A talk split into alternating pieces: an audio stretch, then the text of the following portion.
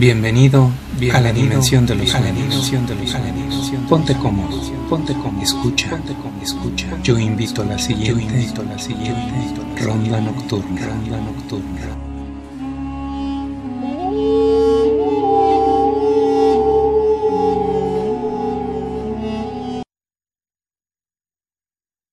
Las guerras del agua. Capítulo 3 A las cuatro de la mañana me levanté. Les hablé a mis hermanos y preparamos nuestra salida. Cuando estábamos listos, mi madre vio una silueta en la calle que pensó que era mi padre. La silueta se veía cansada y traía cargando una botella de unos cuatro galones en cada mano. Le dije a mis hermanos que era nuestra oportunidad de conseguir agua.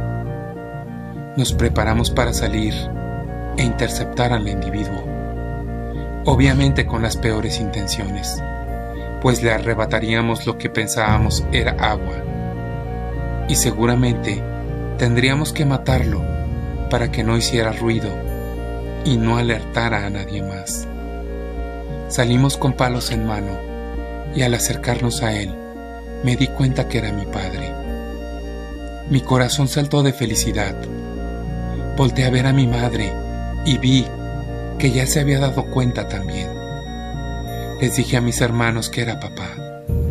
Les dije que se encargaran de los garrafones y yo lo traería a la casa. Cuando entramos a la casa, respiramos aliviados. Mi madre llegó de inmediato y besó a mi padre. Él cayó al suelo desvaneciéndose. Y antes de perder el conocimiento dijo, es agua. Al ayudar a mi madre a ponerlo en la cama, ella se percató que mi padre traía comida en los bolsillos de su chamarra y pantalón. Eran ocho latas de conserva. Ese día abrimos una y celebramos con una lata de frijoles y carne de rata que ponía a mi papá a secar. Mi padre estuvo dormido por dos días.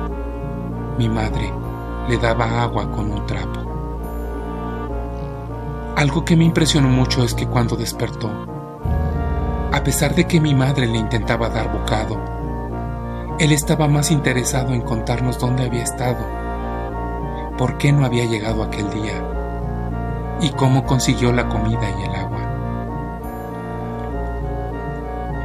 Nos comentó que, si todo estaba bien, tendríamos comida y agua por lo menos para irla pasando dado que había encontrado un depósito de agua cerrado herméticamente y por casualidad latas de comida. El lugar estaba lejos de la casa, pero para que nadie supiera su ubicación, solo él iría y tomaría rutas diversas para confundir a quien lo estuviera siguiendo. También dijo que necesitábamos idear una mejor forma de transportar el agua porque eran muy evidentes las botellas. Dijo que sabía que era un suicidio el andar en las calles con las botellas y que varias veces estuvo a punto de ser descubierto, pero logró llegar. Mi papá escuchaba las noticias en la radio cuando llegaba de sus rondas, muy temprano en la mañana, porque no quería que nos enteráramos de lo que pasaba.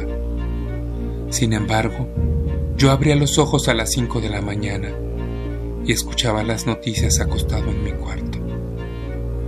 Nos enterábamos que la situación era la misma en todas partes del mundo. Muchísimas sectas convocaron a miles y a veces hasta millones de personas para terminar con su existencia terrenal, ofreciendo una vida eterna, rica y sin problemas. Los países del primer mundo fueron los primeros que cayeron, dado que sus necesidades de agua y alimento eran inmensas. Estos de inmediato cerraron los mercados internacionales y empezaron a racionar el agua y el alimento. Se apostaba a inventos que producirían agua potable a través de agua de mar o contaminada. Sin embargo, todos los intentos fracasaron. La necesidad era muy grande y no se tenía tiempo para solucionar el problema. Una guerra espantosa se libró entre los países que poseían armas nucleares, todo por la posesión de los glaciares que quedaban en la Tierra, pues aún eran depósitos de agua dulce. Los países se atacaban con todo su armamento, a excepción de las mismas bombas, porque sabían que eso podía acabar con la raza humana entera.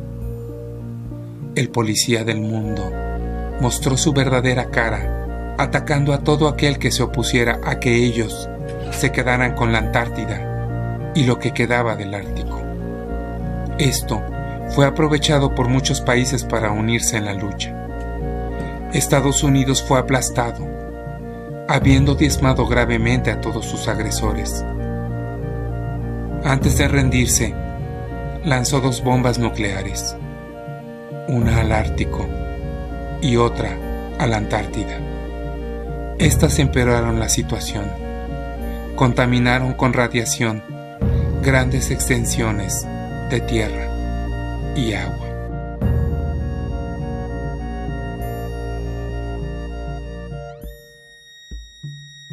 Continuará. Esto fue Ronda Nocturna. Esto fue Ronda Nos vemos en tus sueños. Nos vemos en tus sueños. Nos vemos en tus sueños. Para más historias, búscanos en YouTube como Ronda Nocturna.